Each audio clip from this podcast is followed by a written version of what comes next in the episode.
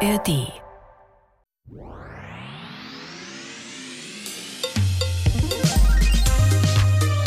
Duo Informale.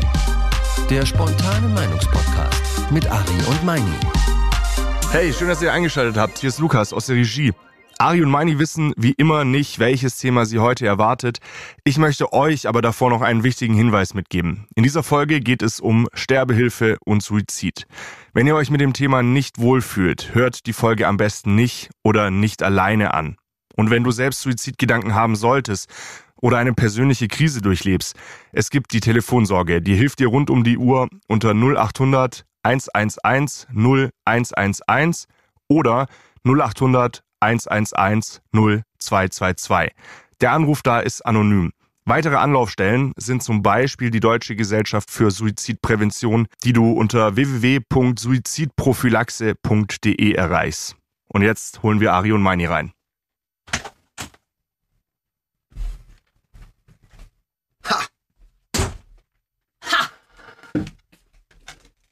Unspektakulär sieht's aus. Ich hasse ja Bürokratie und Briefe, deswegen bin ich überhaupt nicht begeistert. Hallo Sebastian! Hallo Ariane. Hallo liebe alle, die uns zuhören. Das ist natürlich, das ist, also so sollte man, glaube ich, einen Podcast anfangen, dass man sagt, alles unspektakulär. Super unspektakulär, super und Bürokratie. Also wirklich, da Genau. würde ich ja sofort abschalten. Okay, wer jetzt noch zuhört, ähm, will's wirklich. So, ich guck mal rein. Bitte. Es gibt ja auch schöne Briefe. Also ich bin hier vor einem ganz ordinären Briefumschlag. Aber das ist so ein, so ein äh, ist ja auch so ein Öko-Briefumschlag, finde ich ja. Ja. an sich ganz gut. Aber in solchen Umschlägen ist auch Post vom Finanzamt und von so Eben. Behörden. Ach, ich das ist meistens es. nicht so. Ist auch so geknickt schon. Oh nee, da das geht ist mehr jetzt keine. Einladung zu irgendeiner Party oder so. Das ist Mm. einfach. Mein letzter Wille Oh, steht drauf. na gut, dazu passt es ja so ein bisschen. Und die restlichen Puh, jetzt muss ich erst mal Huch. durchatmen. Die restlichen Blätter sind leer, bis auf eine wunderschön designte Flagge. Zeig mal. Welche ist die schönste designte Flagge auf der Welt? Ich glaube, ich, ich sehe es jetzt durch die Rückseite schon, dass es die Schweiz ist. Ist es Nein, die Schweiz? es ist Japan. Die haben die schönste Okay. Flagge, aber die Schweiz kommt gleich danach. Genau. Die haben es ja so ähnlich gemacht, nur mit Kreuz statt äh, Kringel. Ja. Äh, statt Kreis. äh, genau, also okay, Schweiz und mein letzter Wille. Ja, dann geht's um. Äh, ich, soll ich mal einen Guest raushauen? Mhm. Sterbehilfe. Hallo, ich bin Hallo. Lukas aus der Regie. Hallo. Ähm, das Thema ist Sterbehilfe. Es ist ein wahnsinnig großes, es ist ein wahnsinnig kompliziertes und vielschichtiges Thema, vor allem auch in Deutschland. Wir hatten erst im Juli zwei Gesetzentwürfe dazu, die im Bundestag gescheitert sind. Mehr dazu auch später. Wir dröseln gemeinsam Regeln, Gesetze und Fakten auf. Wir haben viele O-Tongeber, wir haben ähm, Töne von Betroffenen, nur dass ihr schon mal auch wisst, in welchem Rahmen wir uns zahlenmäßig bewegen. Nach eigenen Angaben letztes Jahr 139 Menschen beim Suizid geholfen und 110 Mitglieder haben sich trotz der Möglichkeit zu sterben doch fürs Weiterleben am Ende entschieden. Und die Leitfrage für die Folge heute ist, würdet ihr einen Menschen beim Sterben begleiten? Also beim Sterben begleiten, das ist ja, also Ja. das Begleiten ist ja, äh, also das, äh, das nervt mich jetzt ja schon fast wieder. Ich, ich weiß, dass es so genannt wird, aber das ist ja ein euphemistischer Begriff. Ich finde, man Ja. muss dann schon sagen, was gemeint ist. Ja. Begleiten ist Händchen halten, wenn jemand im Bett liegt und stirbt. Das ist irgendwie Ja. klar, macht man das. Aber was wir jetzt hier, glaube ich, mit Sterbe, Sterbebegleitung meinen, ist ähm, beim Suizid helfen. Also wirklich Ja. dem Menschen zu helfen, dass er stirbt. Ja. Genau. Und Mhm. ich, ich persönlich finde es auch wichtig, dass man ähm, direkt von Anfang an dort die Leute abholt, wie genau die Definitionen sind von Sterbehilfe. Da gibt's verschiedene in Deutschland und ich würde euch die einfach mal ganz kurz vorstellen. Mhm. Aktive Sterbehilfe ist in Deutschland verboten und bedeutet, ein tödlich wirkendes Mittel wird dem Patienten verabreicht. Erlaubt ist es zum Beispiel in den Niederlanden. Assistierter Suizid heißt, dass bei der Selbsttötung geholfen wird. Zum Beispiel, indem eine andere Person, zum Beispiel ein Angehöriger oder nahestehender Mensch, ein Arzt oder Sterbehelfer, die tödliche Substanz zur Verfügung stellt. Allerdings nimmt der Sterbewillige das Medikament selbst ein. In Deutschland ist die Selbsttötung nicht strafbar und laut Bundesverfassungsgericht damit auch die Beihilfe zur Selbsttötung nicht. Aber für Ärztinnen und Ärzte gibt es keinen klaren Rechtsrahmen für die Bereitstellung eines todbringenden Mittels. Passive Sterbehilfe. Dabei geht es um den Verzicht auf lebensverlängernde Maßnahmen. Zum Beispiel wird auf Weiterernährung oder auch Weiterbeatmung verzichtet. Indirekte Sterbehilfe heißt in erster Linie Schmerzlinderung. Es geht darum, den Patienten in der allerletzten Sterbephase Schmerzen und oder andere belastende Symptome seiner Erkrankung zu ersparen. Eine möglicherweise verkürzte Lebensdauer wird als Nebenwirkung von Medikamenten dabei in Kauf genommen. Und wovon wir in Deutschland eben am meisten sprechen, ist der assistierte Suizid. Also, jetzt um das nochmal ganz klar zu haben. Aktive Sterbehilfe, das heißt also wirklich, ich, letztendlich, ich töte diesen Menschen. Ja. Ja, ist verboten Mhm. in Deutschland. Bei meinem Vater war es indirekte Sterbehilfe und es gibt nicht, nicht viel in meinem Leben, wofür ich so dankbar bin, äh, wie für diese Tage. Mein Vater war auch sehr dankbar, der hatte wahnsinnig viel Angst vom Sterben, gerade im Krankenhaus, weil seine Mutter ewig gestorben ist im Krankenhaus. Und ähm, er hat uns sehr klar gemacht, ich möchte auf keinen Fall so sterben wie meine Mutter. Mhm. Ähm, und das war sehr gut. Hätte mein Vater gesagt, ähm, was weiß ich, ich habe äh, Schmerzen oder ich möchte diesen Prozess des Sterbens, es ist ja leider so nicht, dass man, ah, du gehst da mit einer Aspirin rein und irgendwann stirbst du, entfleuchst dem Leben und bist dann Engel, sondern das ist, dein Körper möchte überleben und er kämpft dagegen. Ne? Es ist ein wirklich krasser Prozess. Und wenn ein Mensch sagt, ey, ich möchte diesen Kampf nicht aufnehmen, ähm, ich möchte die drei, vier, fünf Tage, Wochen ähm, davor so sterben, wie ich mich kenne und wie ich bin und nicht nicht ähm, lethargisch und nicht ähm, betäubt. Wenn du weißt, es wird unweigerlich in kürzester Zeit im Tod enden, dann so be it. Ja, aber ich glaube, genau der Punkt, den du jetzt angesprochen hast, ist ja wahrscheinlich das Problem. Also Genau. um das auch rechtlich Ja. zu regeln. Ja, ja, total. Weil natürlich so, was den gesunden Menschenverstand und die Empathie angeht, würde man ja sofort sagen, na klar, wenn jemand, wenn es sozusagen sicher ist, nach allem, was man wissenschaftlich eben Mhm. sagen kann und medizinisch äh, sagen kann, dass du das, was du jetzt hast, nicht mehr überleben kannst, sondern dass es Mhm. eine Frage von Zeit ist, Mhm. Dafür gibt's ja zum Beispiel auch schon die Patientenverfügung, wo man dann sagt, ähm, ja, äh, ich möchte, dass die Maschinen abgestellt werden, wie das dann Mhm. immer so heißt und so. Ich Mhm. möchte dann nicht lebenserhaltende Maßnahmen äh, haben. Ich glaube, da ist es ja noch vergleichsweise einfach, weil es ja auch schon Regelungen gibt dafür. Ich glaube nur, ähm, dass der bei der richtigen Sterbehilfe, also bei der Mhm. aktiven Sterbehilfe oder bei der assistierten Sterbehilfe, darum, das sind ja diese rechtlichen Probleme, Mhm. dass da das Beispiel von deinem Vater, wo man sagen würde, ja, also klar, Ja, aber, total. aber die, die, dann wäre jetzt die Frage, okay, jetzt denken wir uns mal einen anderen Fall. Mhm. Jemand, was man ja auch verstehen kann, hat irgendwie keine Kraft mehr so zu kämpfen und sagt, ich will einfach nicht mehr, aber Mhm. äh, zum Beispiel sagt der behandelnde Arzt, na ja, es ist noch nicht so ganz aussichtslos, ich kann das jetzt Genau. als Arzt nicht machen. Ja, Was ja. machst du dann? Sagst du dann, na gut, der Mensch hat selber gesagt, er möchte jetzt einfach nicht mehr und Ja. er glaubt auch nicht mehr dran oder dem ist das egal, dass noch Hoffnung besteht. Aber was machst du dann? Und ich glaube, dass das sozusagen der sowohl rechtlich als auch ethisch natürlich Total. schwierige Punkt ist, weil du weißt vielleicht als Ärztin, ah, da geht noch was und dein Patient sagt, ich will aber nicht mehr. Ich möchte euch einen Ton einspielen von einem Arzt. Er heißt äh, Michael de Ridder, er ist Internist und Intensivmediziner. Er hat sich seit Jahren schon mit dem Thema Sterben, Sterbebegleitung und Sterbehilfe beschäftigt. Er hat es auch schon assistiert und damit auch durchgeführt. Und er sitzt zudem in der Ethikkommission der Deutschen Gesellschaft für Humanes Sterben. Und bei Bayern 2 hat er zur Frage, warum Sterbehilfe wichtig ist, das gesagt.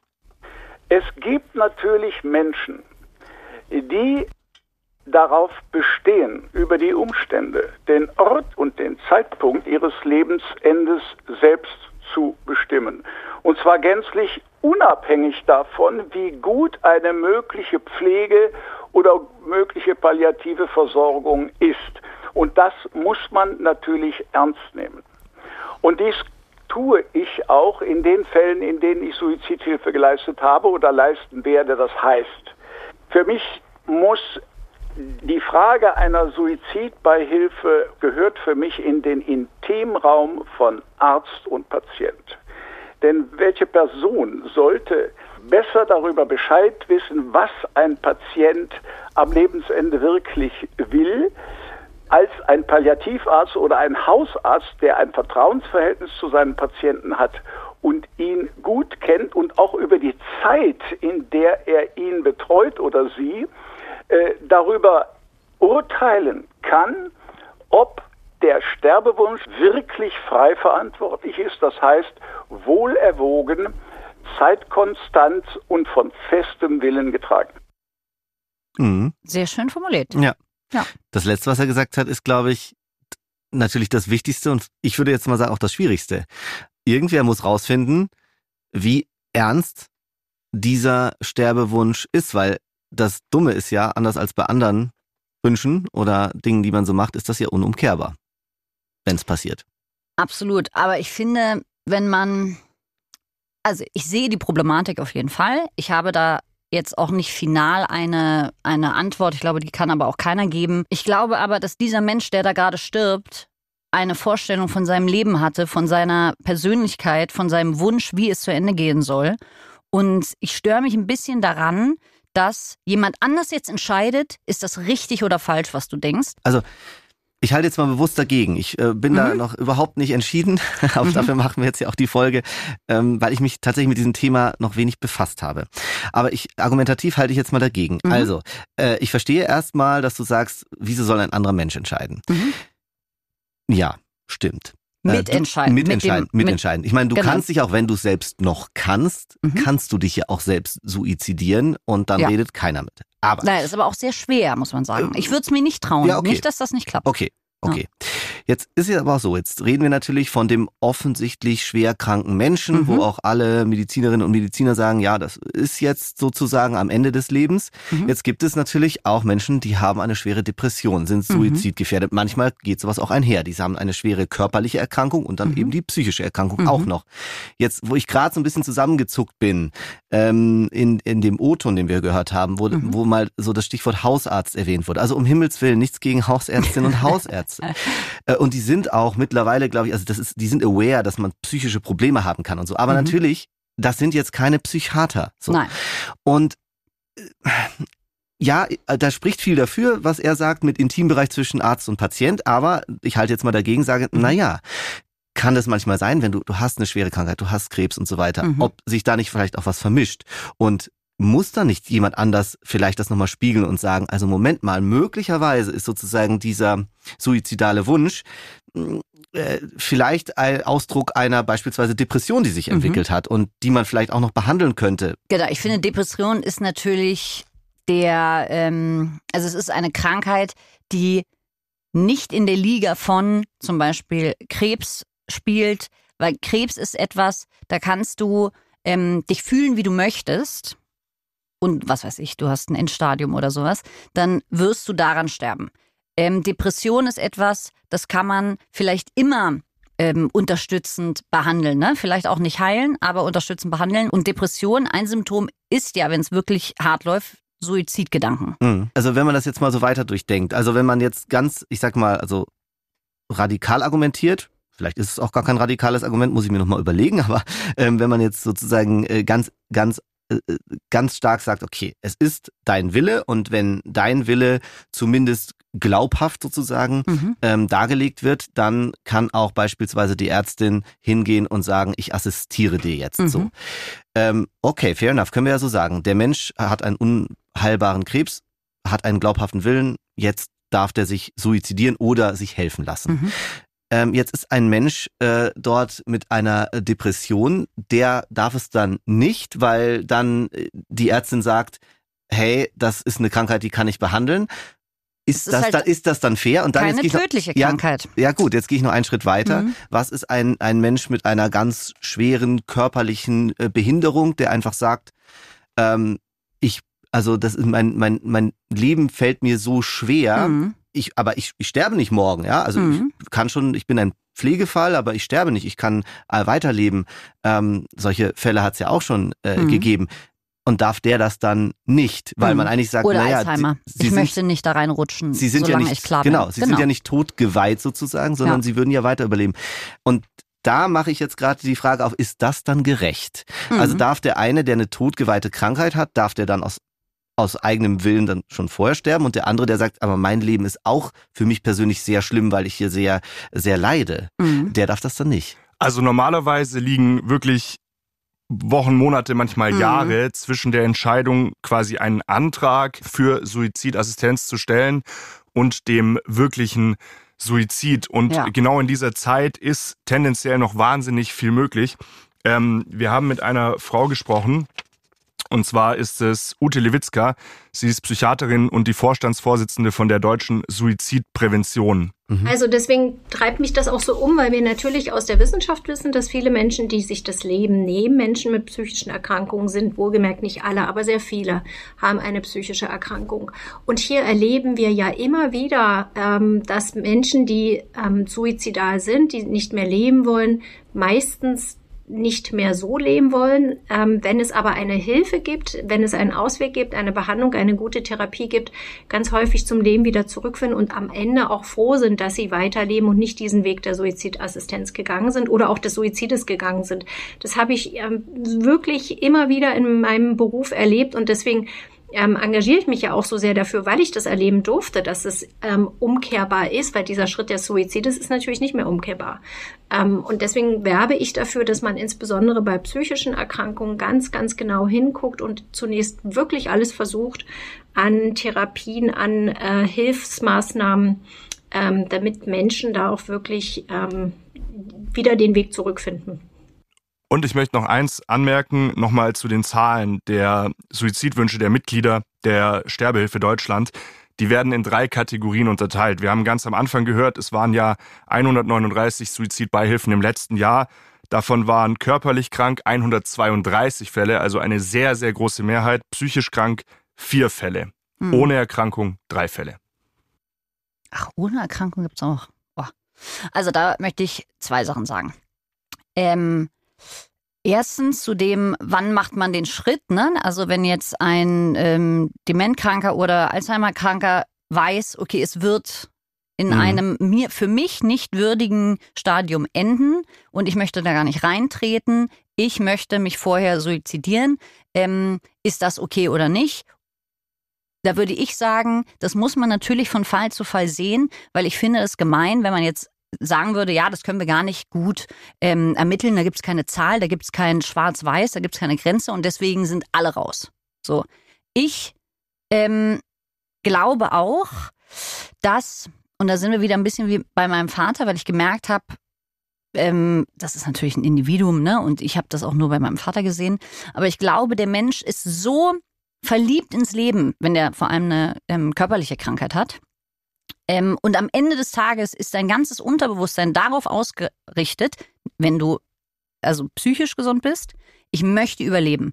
Und ich glaube, das ist gar nicht so ein, oh, Mensch, die Therapie ist aber jetzt wirklich ein bisschen haarig. Ne? Also ich habe auch überhaupt gar keinen Appetit mehr. Und jetzt möchte ich, möchte ich sterben. So glaube ich ist es nicht. Ich glaube, du bist, wenn du diesen ähm, Gedanken hast, verwertest, äußerst über Wochen und Monate, dann ist es dir so wichtig, mhm. endlich respektvoll auszuscheiden, dass du über dieses ganze, ich möchte überleben und ich möchte kämpfen, schon hinweg bist. Und ich glaube, da ist so viel passiert, dass man dann sagen muss, ey, wenn du an dem Punkt schon bist, dann müssen wir das so respektieren, weil es dein Leben, ist dein Körper, let's do it. Aber wer entscheidet denn das, ob das ein legitimer Grund ist oder nicht? Das finde ich ja super schwierig. Ich glaube, es ist immer sehr individuell.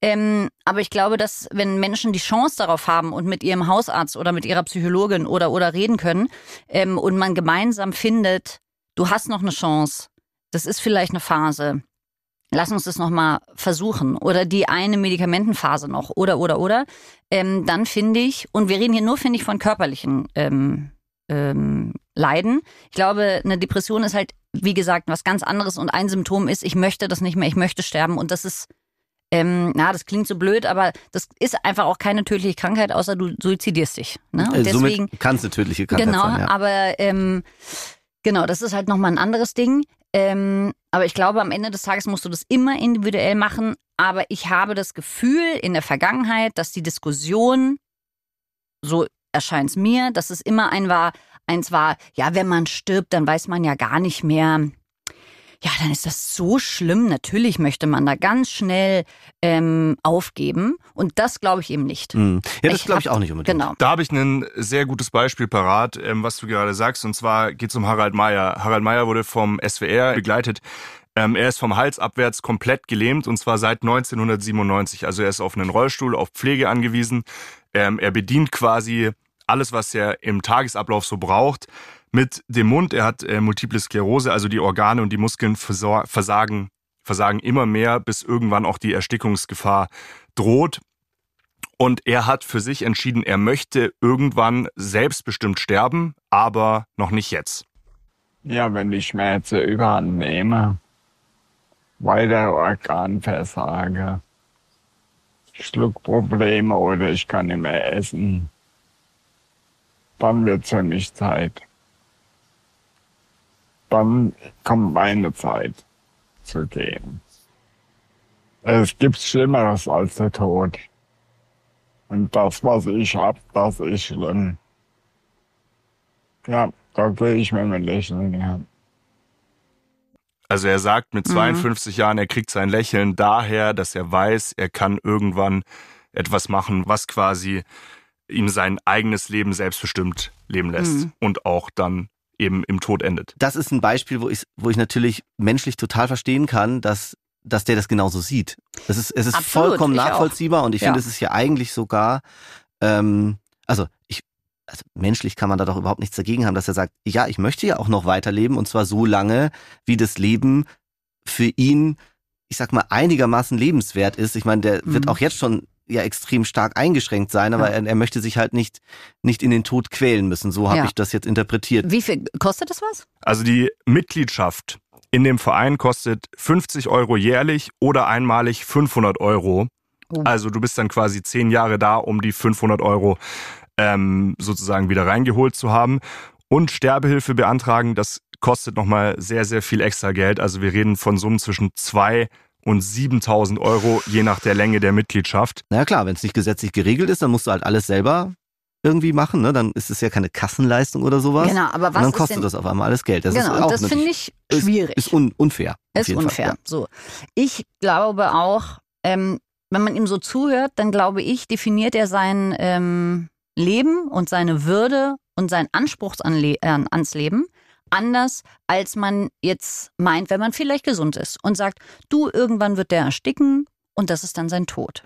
Und er sagt vielleicht, ich möchte gar nicht ersticken. Ja. Ich möchte bis dahin gar nicht kommen. Ich möchte auch nicht, ähm, vielleicht möchte ich auch weit vorm Ersticken nicht mehr.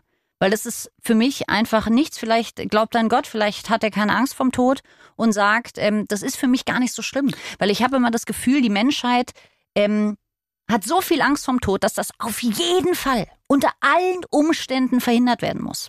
Ja, er hat ja und, gesagt, es gibt Schlimmeres als den, als genau. den Tod. Ja. Und ich finde manchmal, ähm, das ist jetzt viel zu ähm, salopp gesagt, aber ähm, man muss sich dann auch nicht so ernst nehmen. Ne? Also ich glaube, also es gibt zwei verschiedene Argumentationsebenen. Mhm. Also auf der persönlichen und menschlichen Ebene würde ich das niemandem absprechen.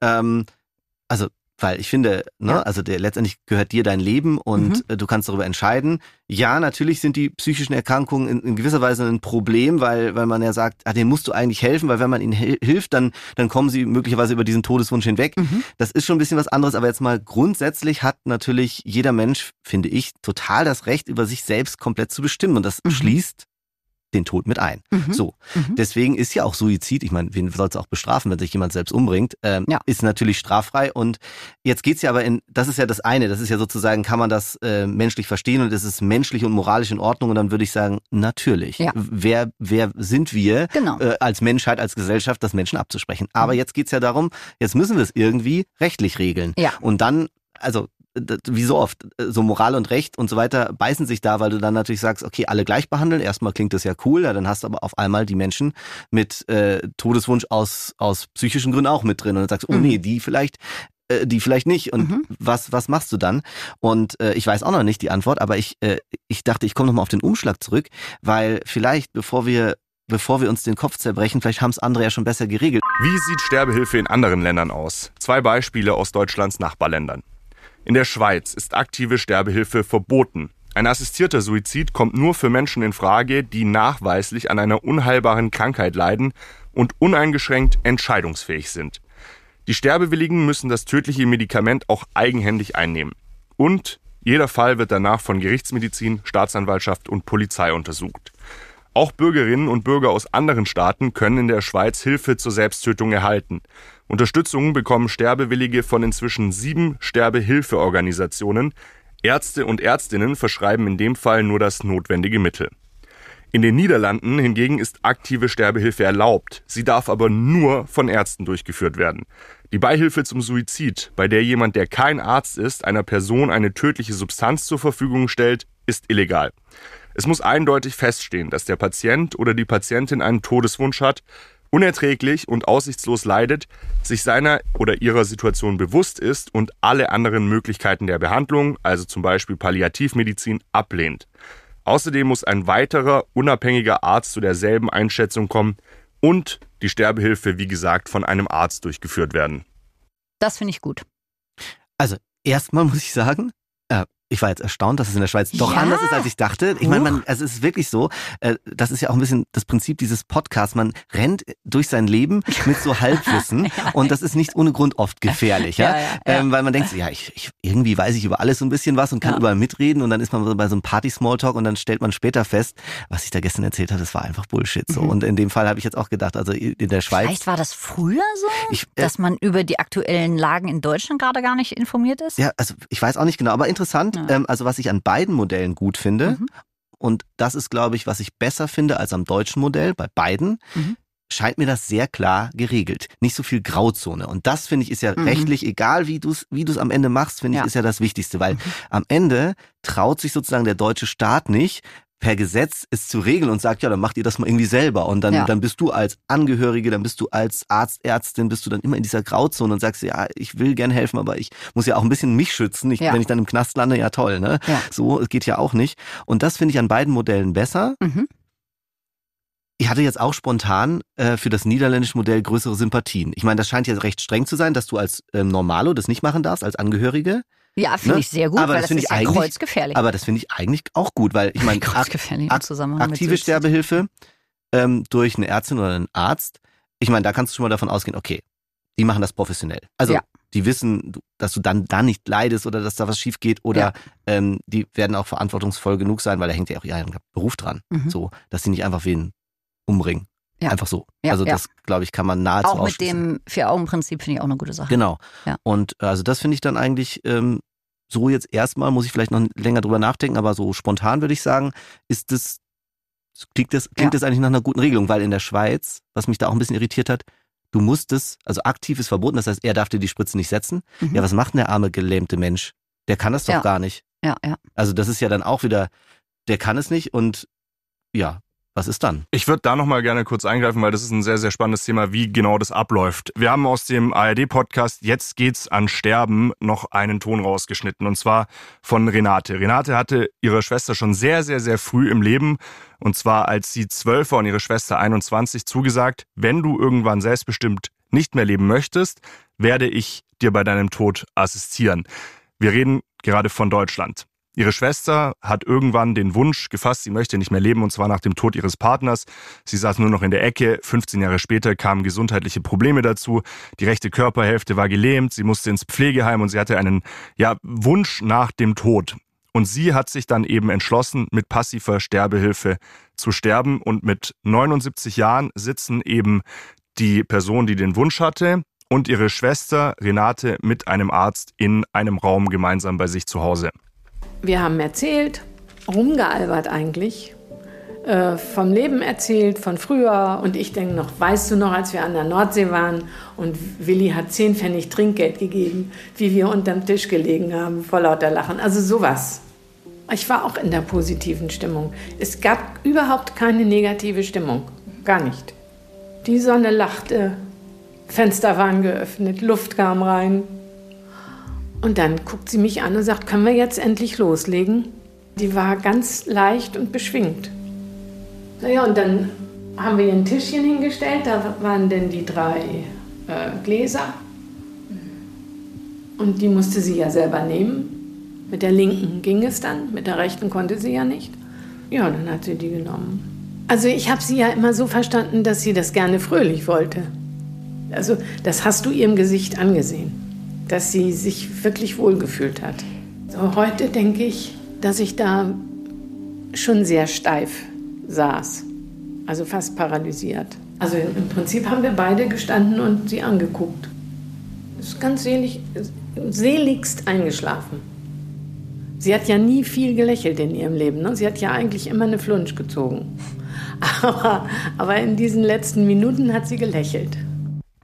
Es ist natürlich beispielhaft. Oh Gott. Puh.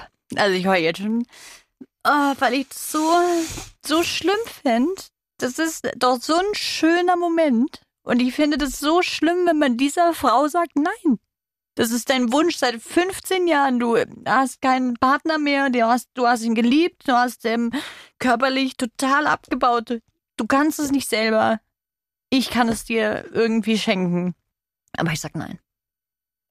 Wenn die noch nie so viel gelächelt hat und plötzlich das so Ja, schön ja. ist. Nee, ich glaube, ich glaube, ein Grund, warum zum Beispiel ich Angst vom Tod habe, ist, was ist, wenn es weh tut? Was ist, wenn es so lange dauert? Was ist, wenn ich mir denke, oh Gott, bitte hör auf, hör auf, hör auf. Und es hört nicht auf.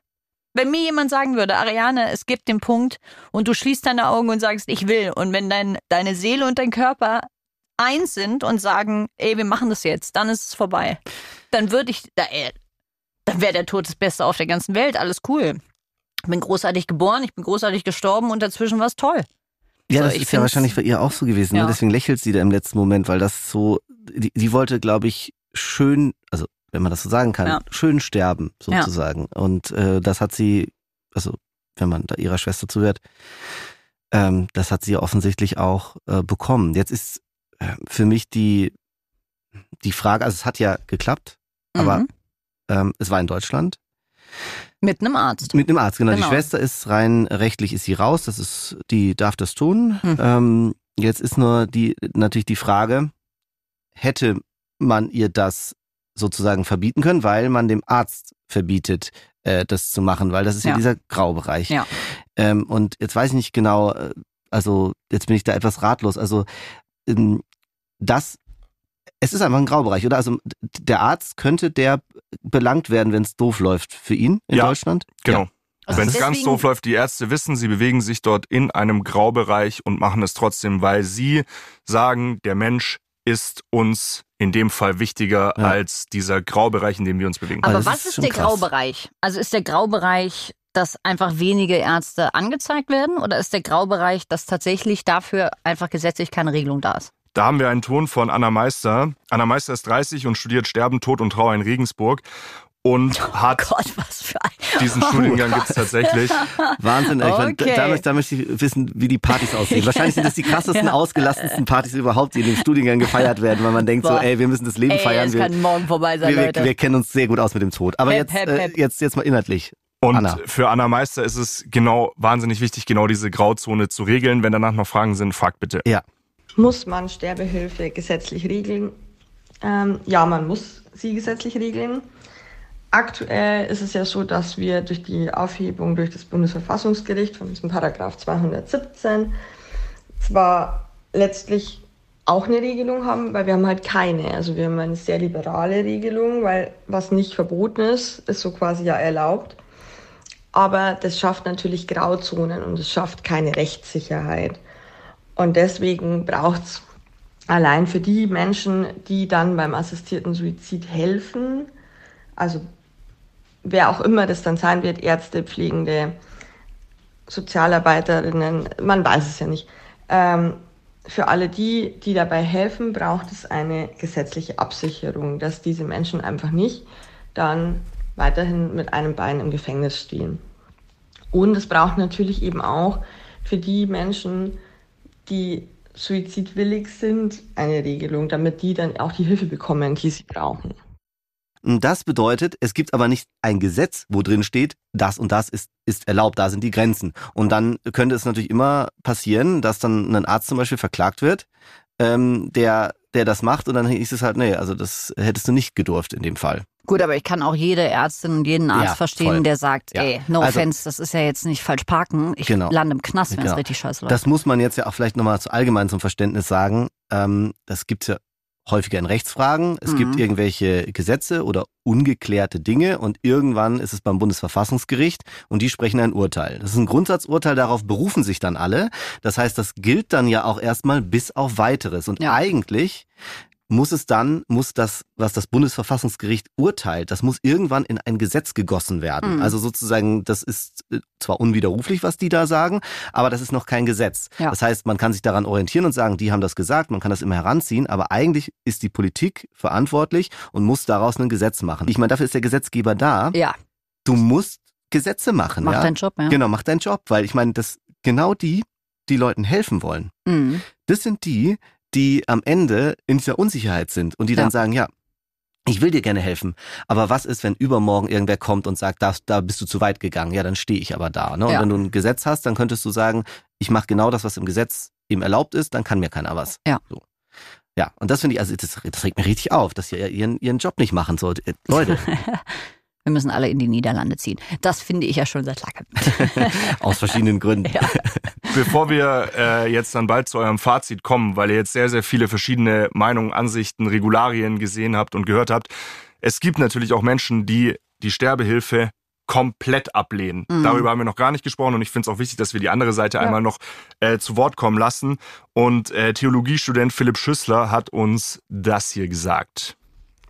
Das lehne ich persönlich ab aus hauptsächlich zwei Oberpunkten. Einmal meine persönliche christliche Sicht auf das Leben, wodurch ich sage, dass wenn Gott jemanden das Leben schenkt, das Leben gibt, auch nur Gott dieses Leben wieder nehmen sollte. Ich lehne sie aber auch ab, weil ich die Sorge habe, dass dadurch weitere Türen geöffnet werden könnten. Denn es stellt sich ja dann die Frage, wer darf Sterbehilfe in Anspruch nehmen und wegen was darf er die in Anspruch nehmen? Und wer kontrolliert das Ganze? Also darf ich Sterbehilfe in Anspruch nehmen, auch wenn ich psychologische Probleme habe, auch wenn ich beispielsweise Liebeskummer habe, wenn ich schlechte Noten geschrieben habe. Ich sehe allerdings in dem Ganzen noch eine weitere Gefahr, nämlich dass eine Diskussion darüber entsteht, wann ein Leben lebenswert ist und wann nicht.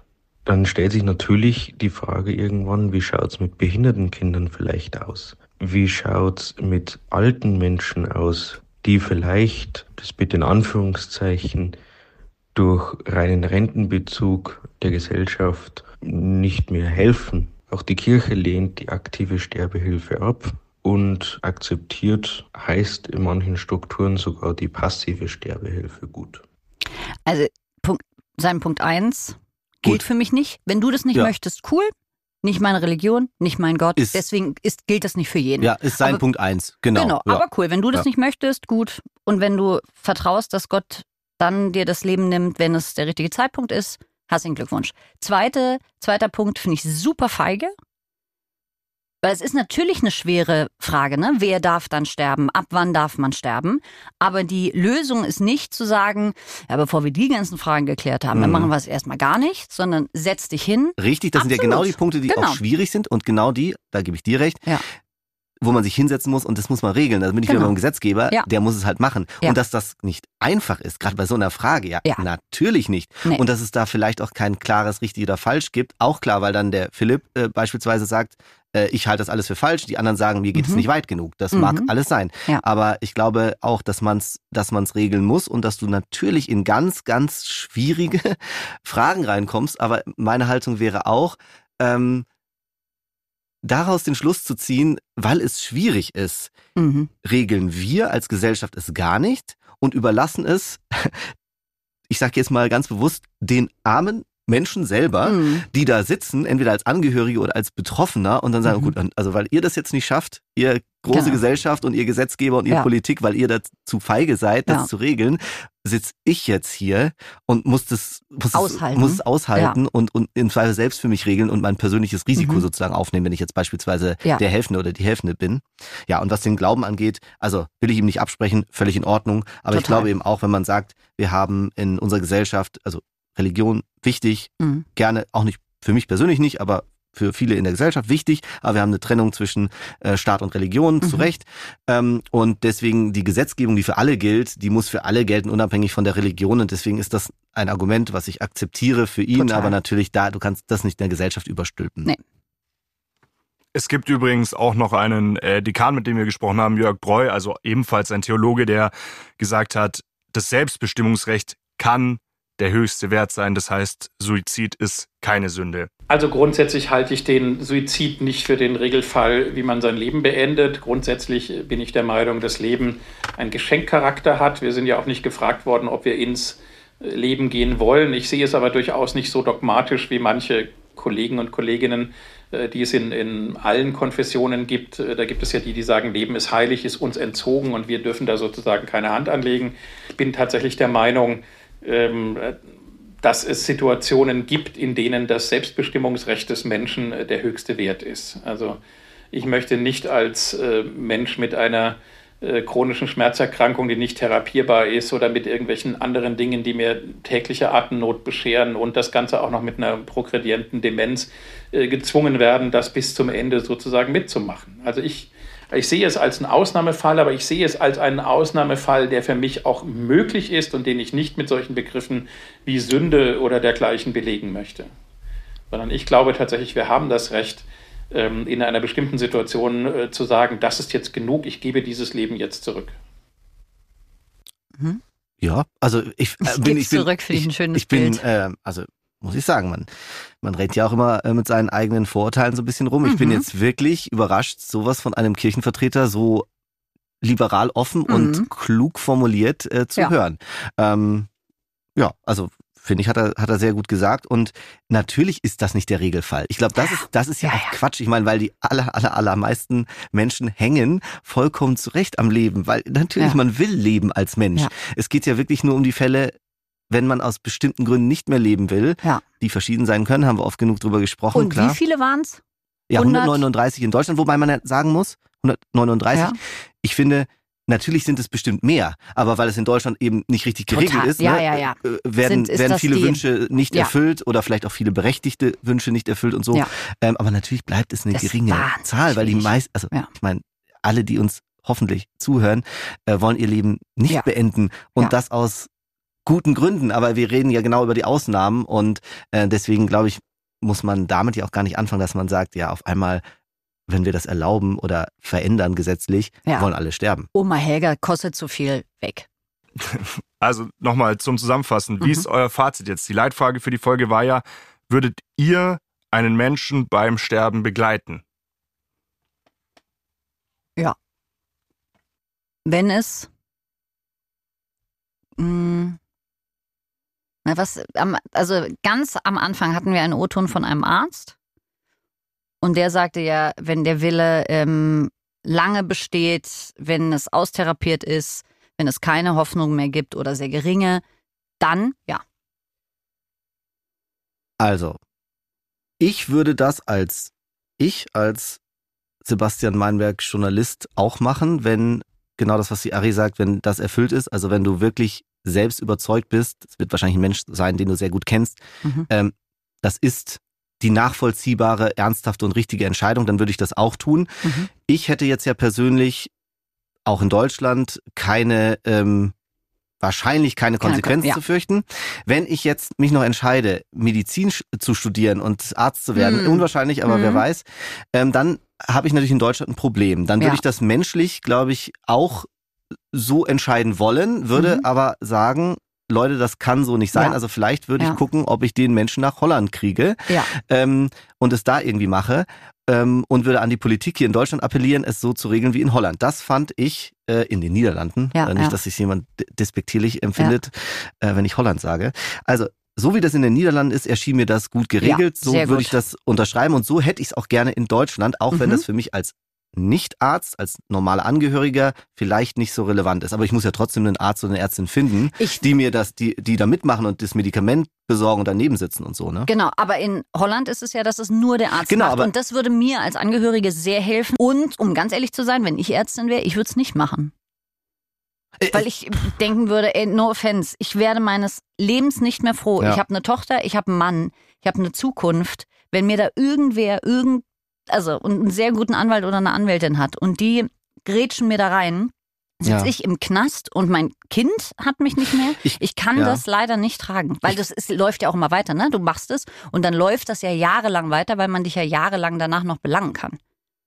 Ich glaube auch, also als Arzt in Deutschland bei der jetzigen Gesetzeslage würde ich es nicht machen. So im Moment. Ich würde versuchen, ob man es dann in Holland machen kann. Mhm. Ähm, und ich würde versuchen, ähm, irgendwie Druck auszuüben auf die Politik, dass sich das gesetzlich ändert. Mhm. Und als Angehöriger würde ich es auch lieber nicht machen. Ja. Aber wenn ich es machen muss, weil ich der Überzeugung bin, Mhm. das ist das Beste für den Menschen, es geht nicht anders, dann äh, würde ich es auch machen. Aber vielleicht würde ich versuchen, das auch diesen, diesen, diesen niederländischen Weg zu gehen. Ja. Also mit dem Menschen, wenn das geht, ja, ja. Äh, in die Niederlande, äh, wo das dann jemand Professionelles auch übernimmt und du halt beistehen kannst, Ja. begleiten kannst, es nicht Mhm. aktiv machen musst. Ja, es, ist, es zerreißt einem das Herz, ne, wenn man sich überlegt, du bist jemand, der ähm, studiert hat und lebt für ähm, Gesundheit und Leben und Würde und dann kannst, musst du das ablehnen, weil das dich so sehr riskiert. Agi, ein Satz von dir ist mir im Kopf geblieben und zwar, du hast Angst vorm Tod.